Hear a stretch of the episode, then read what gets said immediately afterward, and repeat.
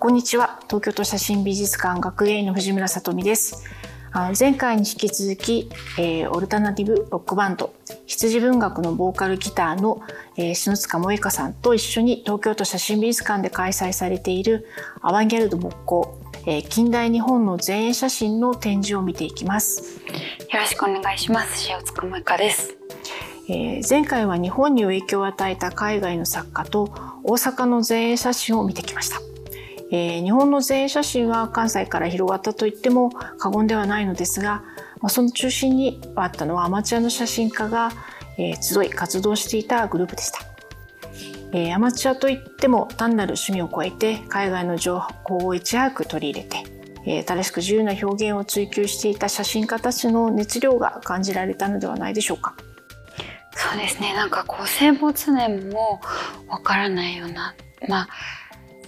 どこの誰かわかんないって言ったらまあ言い過ぎかもしれないですけどでもそういう人たちがすごく海外の例えば万例の技法これどうやってやるんだろうとかそうやってイメージしていろいろトライしてたっていうことが分かってすごい面白かったです。あの萌香さんはアーティストとしてまあ作曲も作詞もなさっていると思うんですけれどもどんなものからインスピレーションって受けるものなんですか？そうですねまあいろいろですけど、まあ、毎日の暮らしの中で、うん、なんでだろうって思ったこととかあとはまあ音そのものからっていう時もあるしあとはこうして展示を見に来てそこで見つけたことからインスピレーションを受けることもたくさんあります。展覧会をね、見に来ていただいているというふうに聞いているんですけれども、アートから影響を受けるものって写真だけではなくて、やっぱりあるものですか？そうですね。なんか昔、どこだったかな？なんか、人が火星に移住するっていうことをテーマにいろんな作家が作ってる展覧会があって、まあその火星移住っていうテーマ自体は知ってはいたんですけど、それをいろんなアプローチでいろんな人が考えてるっていうのを見て、なんかそこから人間だったっていう曲だったりとか、最近出したオーパーツっていう曲は、ここから着想を得たものだったりします。そうなんですね。じゃあ音楽だけで他のミュージシャンからだけじゃなくて、全然違うジャンルの、あの、まあ、まあ、写真ですとか、プロジェクトとか、そういうものから活想を得るっていうこともあり得るんですね。そうですね。映画とかもよく見て、うん、あります。クーリンチェとか、影響を受けたりしました。じゃあ、それでは、えっ、ー、と、展示を見に行きましょう。はい、じゃあ、次は、名古屋の方の作家からです。えー、これは何です？映像？そうです。あの、写真集。実はこの写真集ってこれなんですよ。あ、へえ、ちっちゃいですね。そうなんです。ノートみたいな。うん。自費出版みたいな感じですか？そうですね。で、本当は、もう少し大きくなるような、あの、予定だったんですけど、まあ、この1940年代っていう、40年っていう、あの、まあ、年なんですけれども、やはりいろいろな戦争の影響とかで、あの、大きいものが作れなかったっていうのがどうもあったみたいなんですね。だから、えー、まあこういう大きさになってしまったんですけど。このメセム族っていうのは、メセムっていうのは何なんですか？多肉植物の種類。へですので、これ実は写真家だけじゃなくて、詩人の人とか、実際にそういう意味では、その、えー、多肉植物を、あの、育ててる、えっ、ー、と、まあ、園芸家の人とかも、もう参加しているものなんですね。同人誌的な。というか、そうですね。で、名古屋の、あの、この前衛写真の、あの、特徴の一つとして、あの、まあ、シュルレアリズムっていうのが一つのテーマにはあるんですが、うん、あの、写真家というよりも、むしろ画家の人とか詩人の人たちがシュールレアズムの研究をし始めたところに、えー、写真家の人たちが、まあ、参加してきて、で、それが、あの、また独立して、じゃあ、写真だけのグループを作っていこうっていうので、名古屋フォトアバンガルドっていう、まあ、グループができたりしてるんです。だから、まあ、写真という一つのメディアを通して、いろんなジャンルの、実は、作家の人たちがこう関わっているっていうのが、まあ、名古屋のうん、えー、特徴なんですね。だから他のところに比べてよりちょっとシュルレアリズムっぽい感じがあるかなと思うんですけれども。やっぱりなんかシュルレアリズムへの感度が一番最初高かったのは詩人の人なんですかね。そうですね。えっ、と、一番シュレズムが一番入ってきたのが、そう、詩の価値ですとか、えっ、ー、と、まあ、アートの方から入ってきたっていうふうに言いますね、そうなんですね。これも謎ですね。第不詳。水滴による構成。そう、なんか、これは実際どういう撮り方だったのか、もうオブジェなのか、うん、えー、どうなのかっていうのがわからないんですけれども、まあ、あの、水滴による構成ということで、まあ、あの、多分、何かのオブジェとしてものを見てると思うんですけれども、それを、まあ、いろんな角度から、うん、えー、まあ、見ているような、あの、作品ですね。なんか、こう、砂漠みたいな背景というか、に水があって、すごく不思議です。この坂田実さんは、どういう人なんですか？あ、はい。えっ、ー、と、もともとは、実は彼は、えー、大阪のなにわ写真クラブに所属してたんです。あ、そうなんです。名古屋来ちゃったんですそうなんです。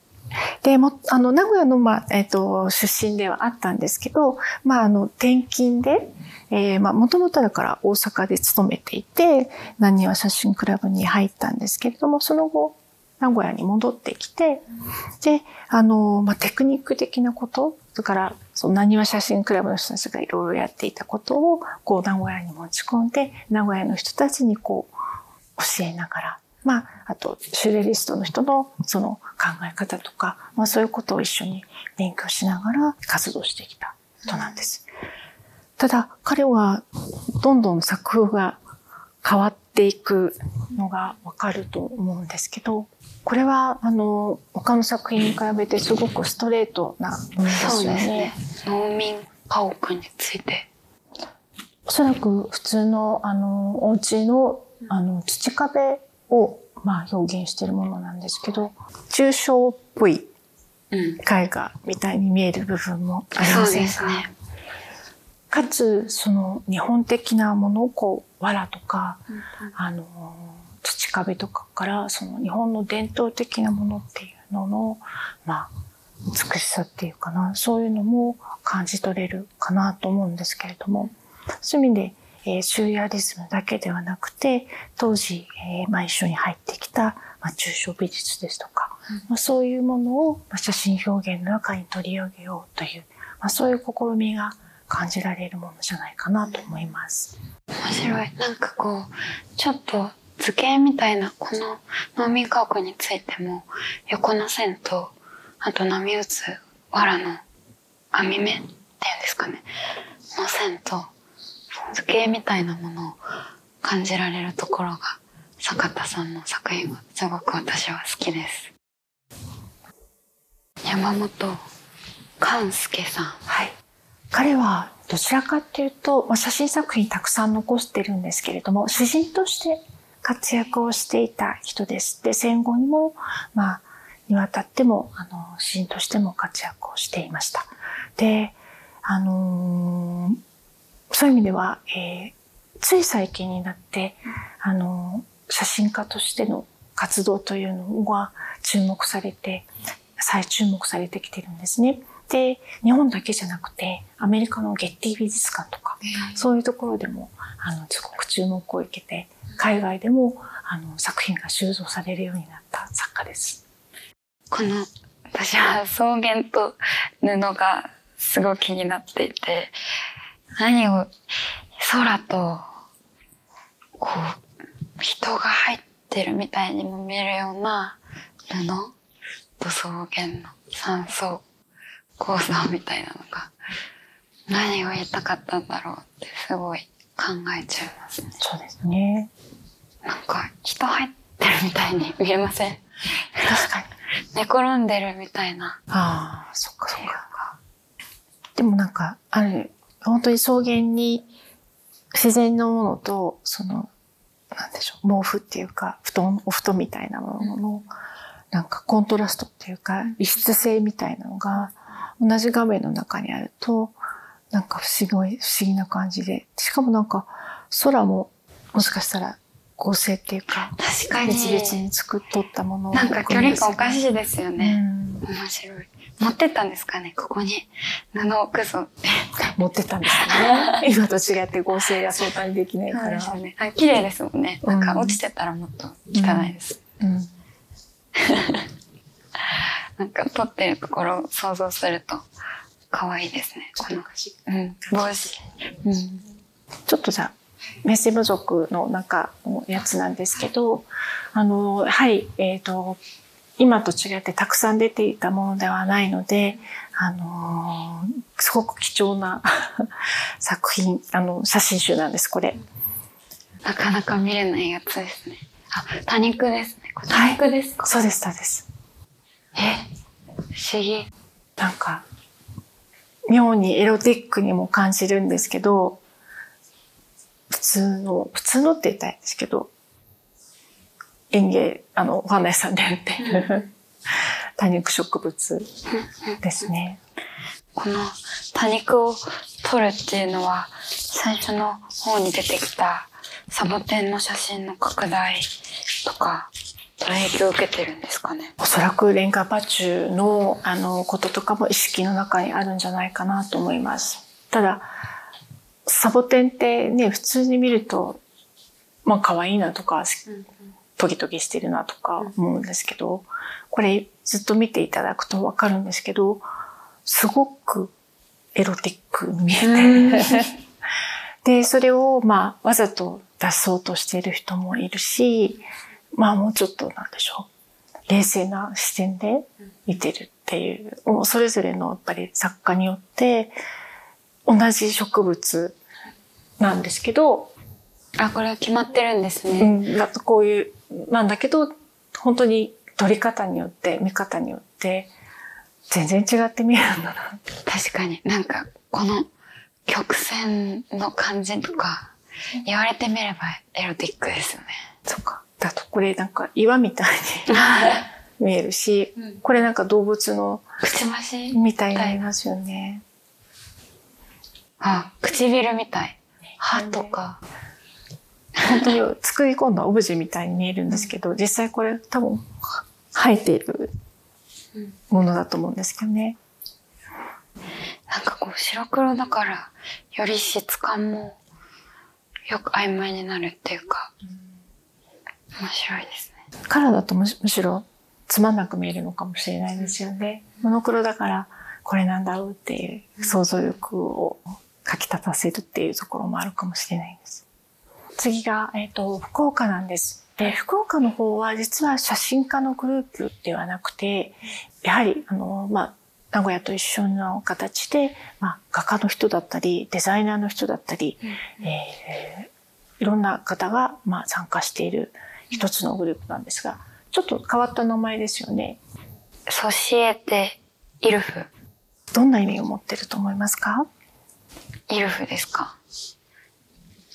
狼みたいな。ウルフみたいな。古いの逆さ読みで、イルフと名乗り、割と単純なんですけどね。シュルリズムリアリズムや抽象芸術といった新しい、あ、古いの逆だから、新しいってことですか？ダジャレですか？そうですね。うわユーモアがありますね。はい。で、本当に、えーまあ、いろんなあの立場の人がいて、実はこの高橋渡さんっていう人は弁護士さんだったみたいなんですけど、うなんですか？で、次の、あのーあず、えーこれちょっと変わったの名前なんですけど、好み義一郎さんっていうんですけど、この好みさんは、あのー日本酒の酒造名の蔵元。だったりで、まあそういういろんな立場とか年齢とかも違う人たちが集まって、まあ新しその美術の表現とか、そういうのをまあ研究したり、まあ、集まって、あの、一つのオブジェについてまあ語り合ったりとか、まあそういうようなことがあったみたいなんです。で、今回、あの、珍しく絵画を、まあ、福岡の方から、福岡の美術館の方から借りてきたんですけど、これなぜかっていうと、ここに貝殻ありますよね。大きいですね。はい。まあそれはまあ本当に物の見方をこう、つったり、こう、スケール感をこう、壊していくシュレアリズムの典型的なやり方だとは思うんですけれども、この隣の方がすごく、やっぱり貝が、貝を、シェルを使っている人が。貝殻。あ、これも。そう。で、この方はその貝殻の写真をすごくまとって研究していた。それを、まあそのグループの集まりで持っていったのに触発されて、どうもこの絵を描いたんで、で、伊藤さんは、あの、その、久野久さんが撮った写真を見て、この伊藤健一さんという人がこの絵画を描いたんですけれども、あの、彼が一冊だけなんですけれども、イルフという同人誌を出しているんですが、その中に書いてあるエピソードで、あの、一生懸命佐野久さんが工夫して撮った貝殻の写真を伊藤さんが先に使っちゃって。で、しっかりこの、あの、作品は、あの、二課展っていう、はい、今もある、あの、有名な展覧会のところで入賞して、で、後々伊藤健さんの代表作になって、で、それをちゃんと、あの、僕に断りもなくっていう ことを、あの、自重しながら、でも別に、あの、それをこう責めてるわけじゃないんですけど、まあ、その中でこう、書いてるっていう。だからそういう意味では、その、誰かがやったものを作ったものとか、そういうことにこう、お互いがすごく影響を与えながら、与え合いながら、まあ、作っていたっていうのがすごくわかるなっていう。萌香さんもあれですか？他のジャンルのグループとか、うん、音楽とかっていうのにこう影響を受けたりとか、一緒に作ったりとかってありますか、うん、一緒に作ったりもしますし、あとやっぱりライブを見て、なんかこういう風に、なんだろうな、こういう音をこの空間で私も響かせてみたいとか、まあ同世代の人、昔の人いろいろありますけど、うん。真似ってまではいかないですけど、アイディアをもらったりすることはいっぱいあります。あ、これはこのさっき前回見た花屋勘兵衛さんのお友達？なんです、ね、そうですね。すごくやっぱり、そういう意味では、他のエリアの人たちとも、あの、地域の人たちとも、あの、交流があったりとか、うん、えー、先ほど、その、大阪の方が名古屋に来たり、教えてたりとかっていうのがあると思うんですけど、福岡の方にもやっぱり、えー、先ほどの坂田実さんとかがやっぱり来たりとか、うん、えー、まあ、彼なんかはあと花屋勘兵衛さんとかに出会って、うん、まあ、あの写真家を目指すことになったりっていう、そういう意味では、あの、お互いのエリアでもこう、なんでしょう、強調し合ってるというか、影響し合ってるっていうところがあったようです。なるほど。で、最後が、えっ、ー、と、東京のエリアです。実はちょっと点数が寂しいなっていうのが。確かに他のところに比べると少し少ないですね。えっ、ー、と、今回の展覧会のために、あの、いろいろオリジナルのプリントっていうのを、あの、探したんですけど、やっぱり残ってなかったんです。やっぱりあの、ご遺族の方に連絡を取って、えー、まあ、戦前のこのぐらいの時代のプリントが残ってませんかっていうふうにも伺ったんですが、やっぱり、あの、苦渋で焼けてしまってっていうのがあれあって、なかなか見つかりませんでした。ですので、まあ、今回そういうの、そういう作品は残念ながらオリジナルがないんですけど、この時代のこの古い写真集をこうまあ広げてみることによって、まあ、こういうのが実際に、まあ、東京のエリアでの写真家の人たちが、まあ、あの、出していた、あの、作品ですというふうに見ていただくような形になっています。で、東京も実は、えっ、ー、と、他のエリアとも同じように写真家の人たちだけではなくて、むしろ画家の人たちが、うん、あの、参加していたんですね。で、なぜかっていうと、あの、そのシュレアリズム的な表現っていうのが、絵で描くだけではなくて、写真でしか表現できない。写真の方がまあ簡単に表現できる。そういうのにまあ気がついた、あの、画家の人たちが、むしろ積極的に前衛的な写真っていうのをどうも作ってたみたいなんです。うんうん、なんか私、あれ、第一章で似たようなの見た気がするんですけど、えっと、手？そうですね、永田一秀さん、おそらく、えっ、ー、と、マンデーのものを、にインスパイアを受けて、えー、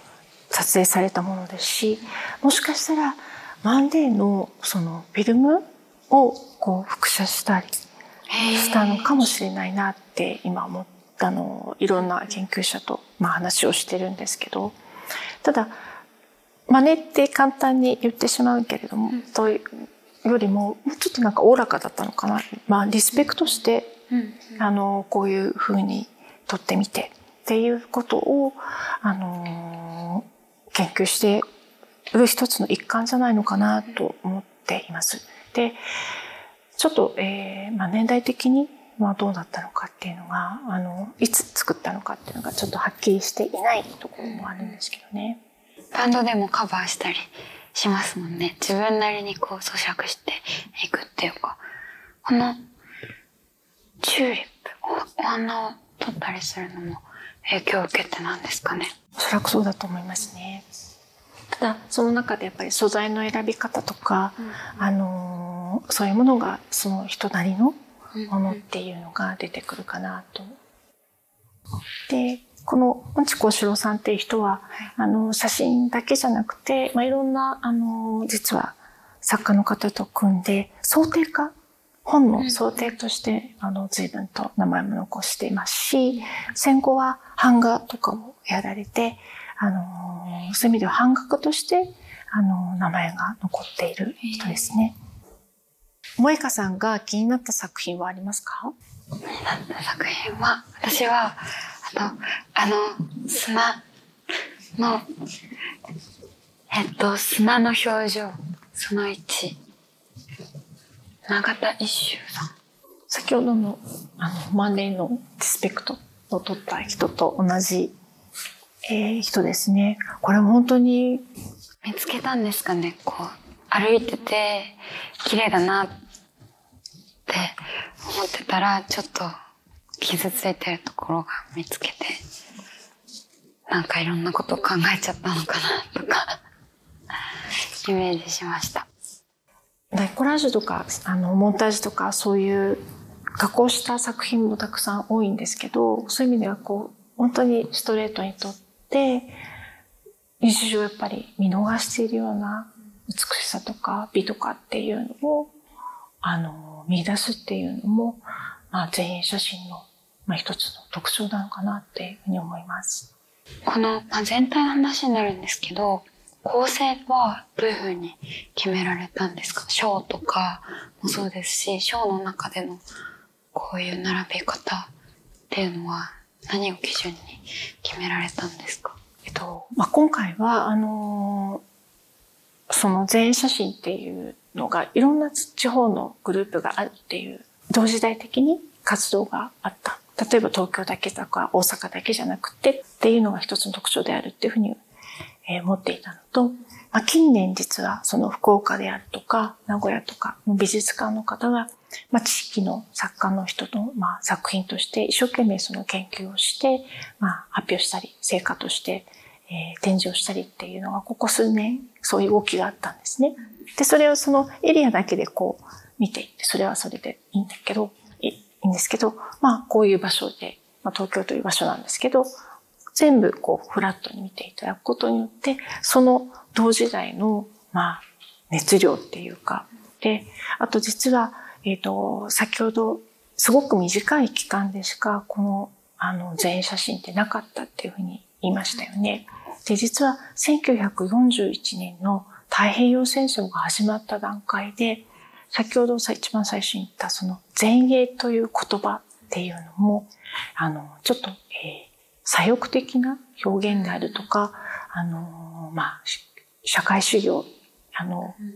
象徴するような言葉であるっていう、まあ、誤解って言いますか、そういうのを受けて、まあ、思想的な統制を受けてしまうんですね。だから、前衛写真って言ってる言葉が変えさせられてしまうとか、まあ、グループの名前も変えなきゃいけないとか、まあ、そういうことが起こってしまうんです。で、プラス、まあ、戦争が始まって大変な時代になってしまうから、こういう自由な表現っていうのを発表する場がなくなっちゃうんです。ああいう、先ほど見ていただいたような、あの、写真雑誌が、まあ、統合されてしまって、えー、4つの、4つの雑誌だけになって、それも、まあ、報道写真とか、えー、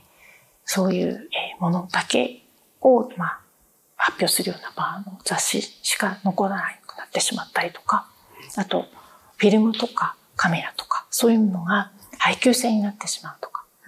そういうことによって、今までやっていた自由な表現っていうのが実はなくなってしまうんです。で、戦後、まあ、もう一度自由な写真が撮れるようになった時に、また時代が変わってしまっていたっていうこともあって、また、あのー、その戦後の写真の潮流っていうのが、リアリズム写真と言われる、まあ、えー、時代の写真、あの、土門健さんとか、木村大平さんとか、まあそういうストレートに撮る写真っていうのが注目されてしまって、実はこの前衛写真っていうのがあまり顧みられていなかったところがあるんですね。で、まだまだ研究が進んでいなかったっていうところもあったので、まあ、あえて、えー、今回その短いところに注目をして、まあ、展覧会をやってみようというふうにが、あの、思ったのが企画の最初の趣旨でした。そうなんですね。構成、はい、例えばライブですとか、アルバムですとか、そういうのって自分で考えられますよね。そういうのってどうやって決めてるんですか？まあ全部、自分のなんかこう、私たちライブは展示と違って全部自分の考えとか、自分の作品を並べていくっていうことになってきたりするので、まあライブとかだったらお客さんが見えるところに行ってのっていうこともあったり、場所が例えばいつも違って、フェス野外だったり、ライブハウス、しかもライブハウスもちっちゃいところ、大きいところだったりするので、そういう、うん、場所でどういうふうに響かせたいかとか、どんなお客さんがいらっしゃるのかとかを、まあ、いろいろイメージしながら、ライブを組み立てていったり、アルバムだったら、まあ曲ごとにテーマは違うんですけど、全体の何かストーリー性とか、聞いた時にどういう、まあ一枚聞き終わった時にどういう印象を受けてほしいか、まあどっと疲れる、聞き応えがあるみたいになってほしいのか、旅をしたように感じてほしいのか、あるいはそうですね、まあ軽やかに何度も、またもう一度頭に戻って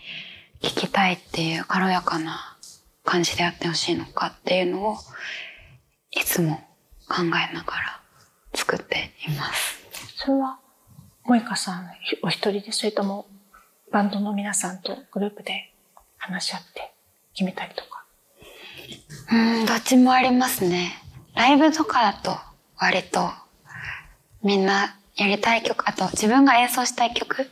あるかなとか聞いたりするんですけどなんか私自分の考えたことをみんなに発表するの照れちゃうタイプなので、アルバムの曲順とかだとギリギリまで言わないで、もう締め切りってなって、これでいきますって言って出したりします。すごく今話して、私と話していただいてる時って、いろいろな言葉がたく、あの、すぐに出てくるんですけど、恥ずかしいって、そういう、自分のことだと逆に恥ずかしくっていうところがあるんですかね。そうですね。なんかこう、人の、人のっていうか、作家さんの作品を見たりとか、自分の気持ちとかじゃない部分を話すのはできるんですけど、なんかやっぱ自分の作品だと、自分の感情とか、自分の暮らしとかに結びついてる部分がすごく多いので、ちょっと照れちゃいますね でも作詞もなさってますよね。そうですね。だからなんか、そう、その前回もお話ししたこととちょっと重なってくるんですけど、その自分の生活を商売にしているというか、売っているそれがパッケージされるっていうところに不思議だなって思ったり、まあ、悩んだりすることもあるんですけどすごく不思議な感覚でいます。自分のまあアルバムっていうか音楽じゃなくて自分のこう生きてきた記録とか思い出のアルバムみたいなのを、うん、作品として人に見せているようなすごく気持ちの部分を歌ってるものが多いのでそんな感覚で日々やっています。はい、不思議ですよね。えっ、と、はい、早いものでエンディングのお時間になりました。えー、萌香さん、ここまででいかがでしたか？いやすごい好きな写真いっぱいあったんですけど、なんか貝から真似し合ったっていう、それでちょっと真似されたって怒ってる記録があるっていうのは、なんかこう写真だけ見てると自分と距離があるアーティストって自分と距離があるように思うんですけど人間なんだなってちょっとキュートな部分が見えて面白かったです。なんか怒ってるって感じではなくて、うん、なんかあとほほ笑ってるみたいな感じの、まあ、書き方でしたけれども、はい。アバンガルド勃興の、えー、近代日本の全員写真という展覧会は、え東京都写真美術館の3階で8月の21日まで開催しています。はい、暑い日が続くので、でも美術館はね、すごく涼しいので、冷やしてます。はい、涼みにも来ていただけたらいいんじゃないかなと思います。でも本当に一個一個お話聞いたら、いっぱいエピソードがある気がするんですけど、また聞いてみたいです。はい、またぜひあの写真美術館に来ていただければなというふうに思います。はい、えー、ここまでのお相手は東京都写真美術館学芸員の藤村と羊文学の塩塚萌香でした。